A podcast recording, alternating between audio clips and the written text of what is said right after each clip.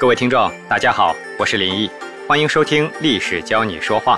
本节目由喜马拉雅 FM 独家播出。之前呢，我们花了整整两集时间把韩信同志搞定了。既然是汉初三杰，那么还有两个人呢，肯定也得郑重其事的介绍一下。那么接下去我们先介绍谁呢？我想得先介绍一下。那一个推荐韩信出人头地，又差不多是活活把他给弄死的那个人，就是我们的萧何，萧大人。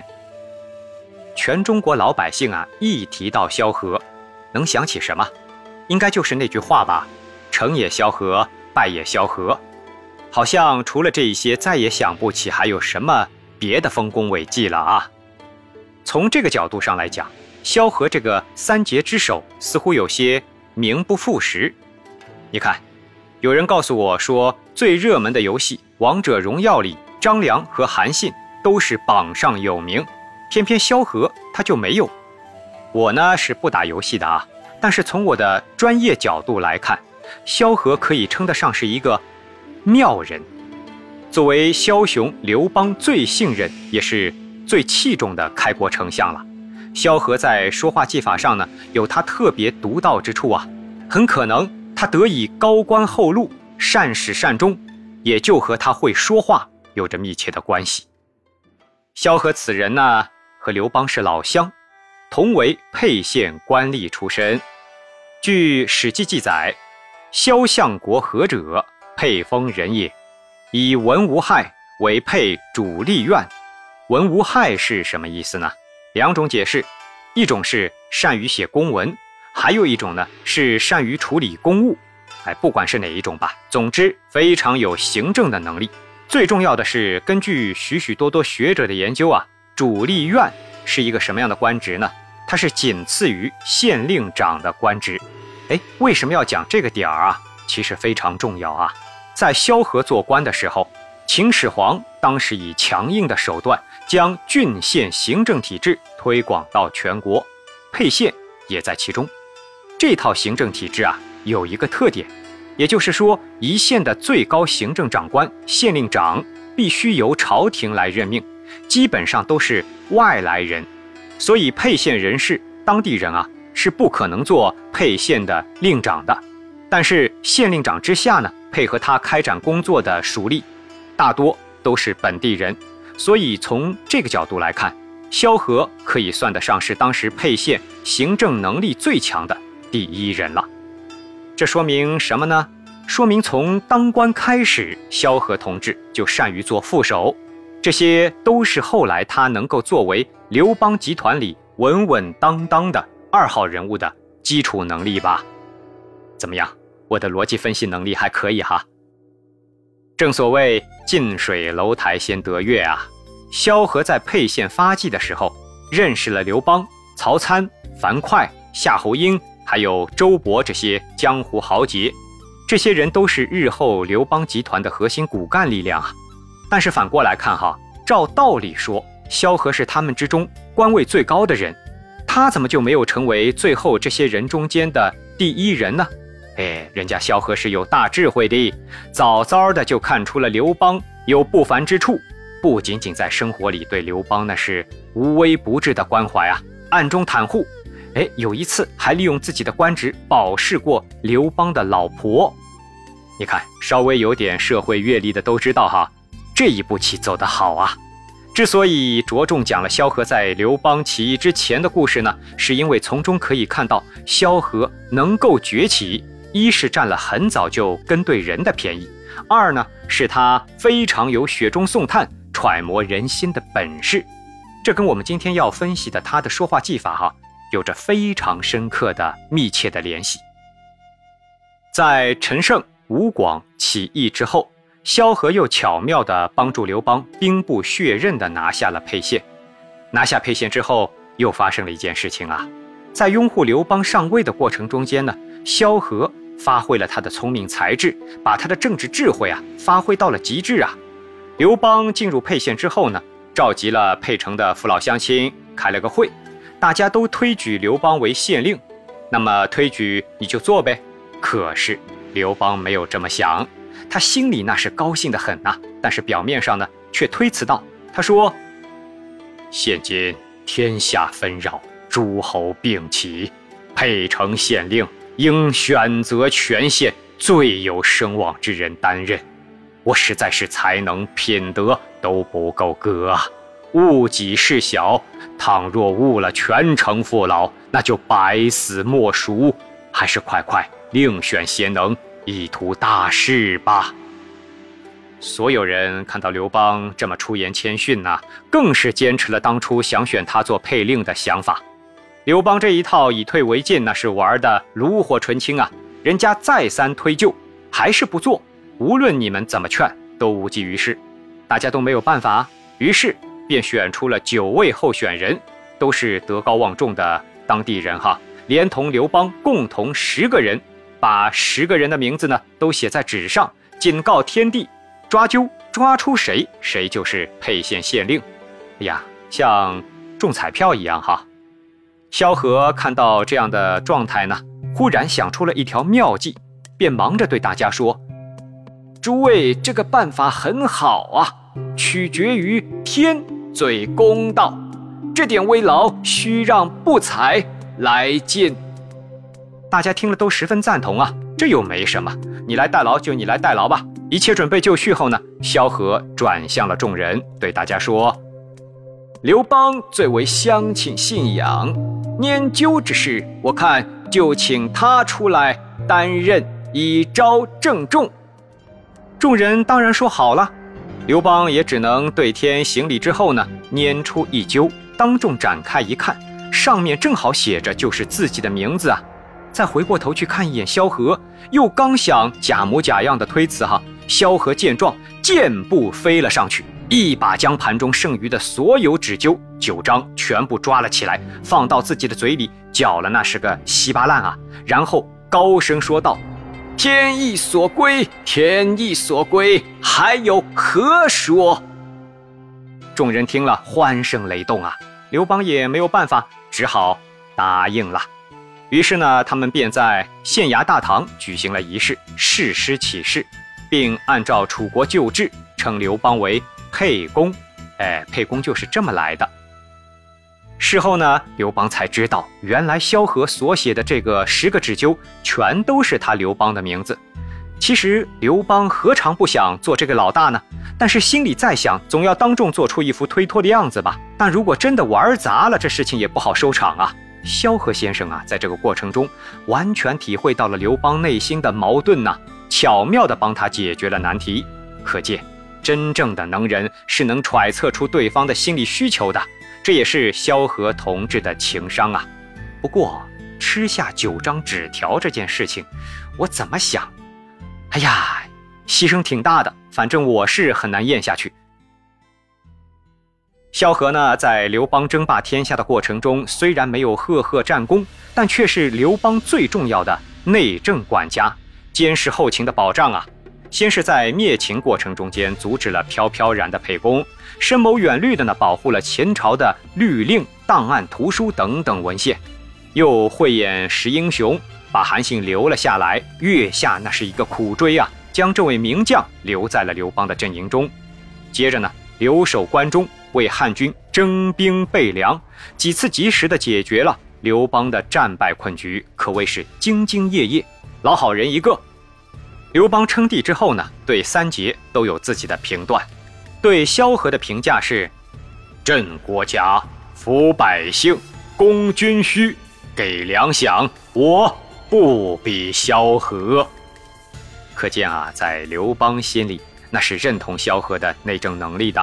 将他看作了是彻彻底底的镇国之宝，所以在平定天下的分封中，萧何得以定为开国首功，位列众卿之首，被称为开国第一侯，十亿万户啊，一点都不奇怪了。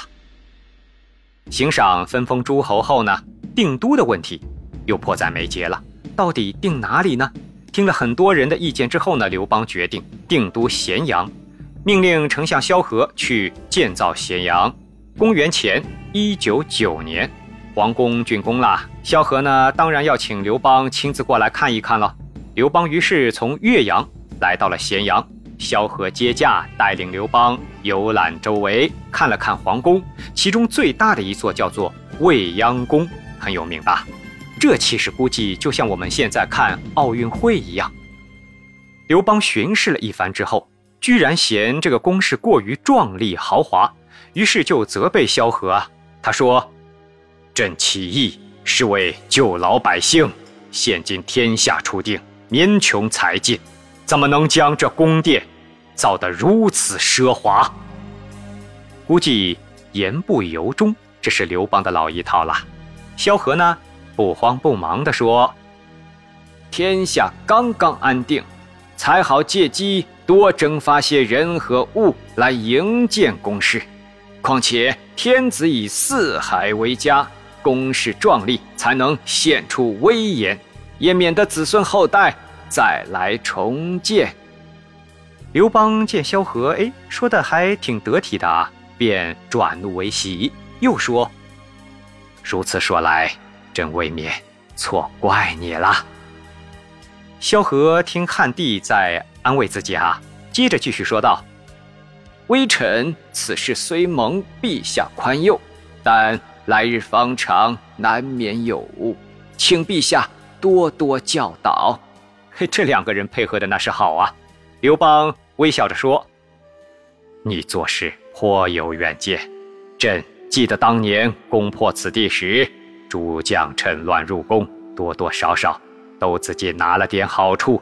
只有你呀，只取书籍表册而去，办事也是有条不紊。”萧何又继续说道：“臣无所长，一生为吏。”对于前朝典籍视为至宝，平日得以借鉴，今天被陛下一语道破。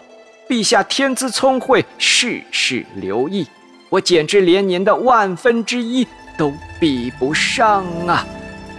刘邦那是大喜呀，哈哈大笑，便指着未央宫的四周对萧何说：“此处可以天筑城垣，作为京邑，就叫长安。”从此，咸阳便更名为长安喽。至此，西汉建都长安，历时二百余年。萧何呢，当仁不让地成为了该城的最早规划和设计大师。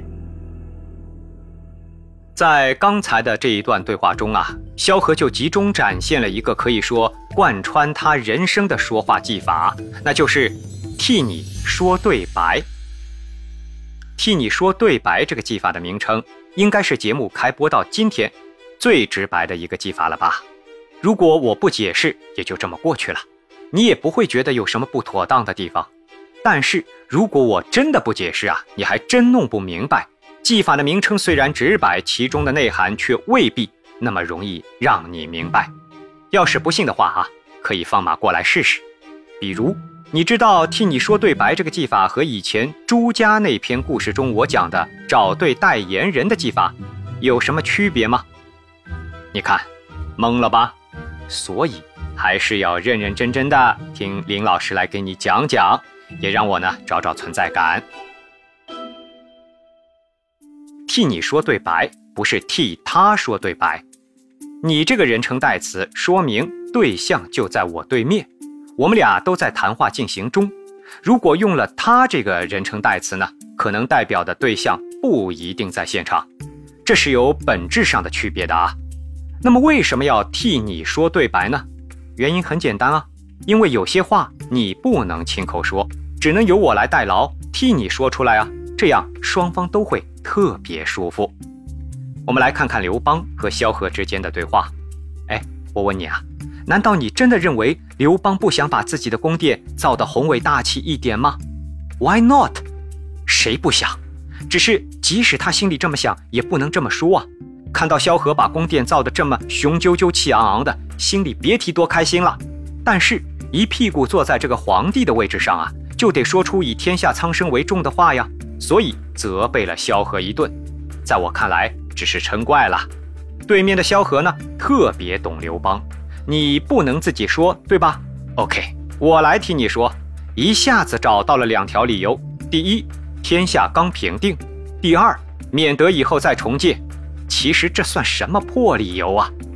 哎，结果呢，刘邦就说他说的对，两个人呢，你懂我，我懂你，开开心心的，又让我们想起了在韩信那篇故事中，我说萧何好比刘邦初恋的那个梗了啊。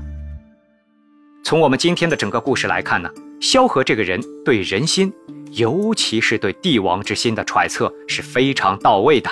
包括写了十个刘邦名字的字条，从某种意义上也算是运用替你说对白的技法吧。当然，萧何在此后的为官生涯里呢，先是贴心的帮刘邦铲除了功高震主的韩信、英布等人，又巧妙的用自污清白的方式把自己的姿态放的那个叫是一个低呀，算是得以善终。可见他从头到尾都把刘邦的心摸得透透的。用歌词来说吧，就是。刘邦啊，我是你的眼。接下来呢，让我们从现今的视角来给史料中的对白做一个综合评定。萧何从追随刘邦开始，一直就是刘邦肚子里的蛔虫，每次都娓娓道来刘邦的心里话，逻辑性上评定为九分。对于君王，一切好话美言都是听不够的，这策略性上评定为八分。作为晋君王的臣子，萧何在表达上不仅仅照顾到了对方当时的心情，还说出了为帝王后代着想的意见，直击内心，表达力上评定为九分。这是一次突然发生的质问，萧何也不一定能想到刘邦已经夺得了天下，还要那么做作，能够应答自如，实属不易。但作为陪伴刘邦时间最长的人，这种质问可能在他的心里已经模拟了无数次，即兴度上评定为八分。长安，长安，长治久安。作为中国历史上最悠久的古都之一，长安本身就是一个奇迹。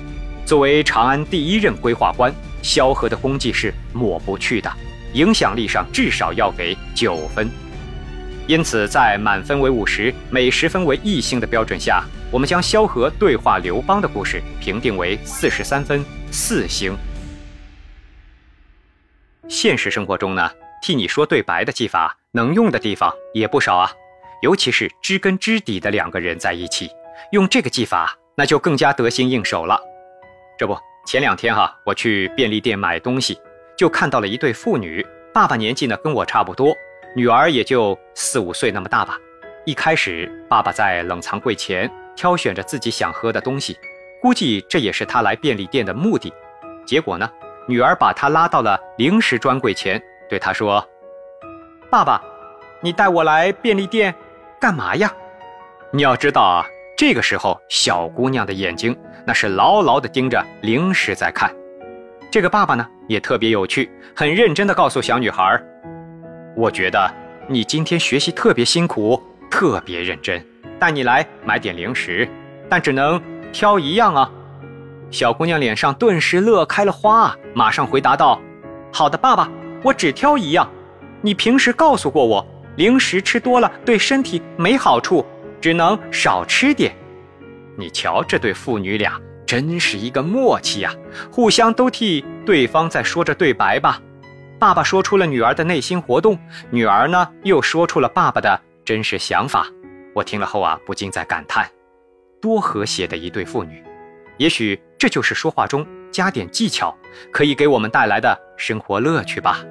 就像这篇史料组稿的编剧一样啊，他的太太怀孕了，他在朋友圈中呢嘚瑟着两人的照片我就对他说啊，最近可得好好伺候你老婆。你知道他怎么回答我的？他说。嗯，是的，林老师，最近啊，我天天替我老婆说对白，多好，是刘邦，还是老婆，傻傻分不清楚。当然，生活也别分得太清楚喽。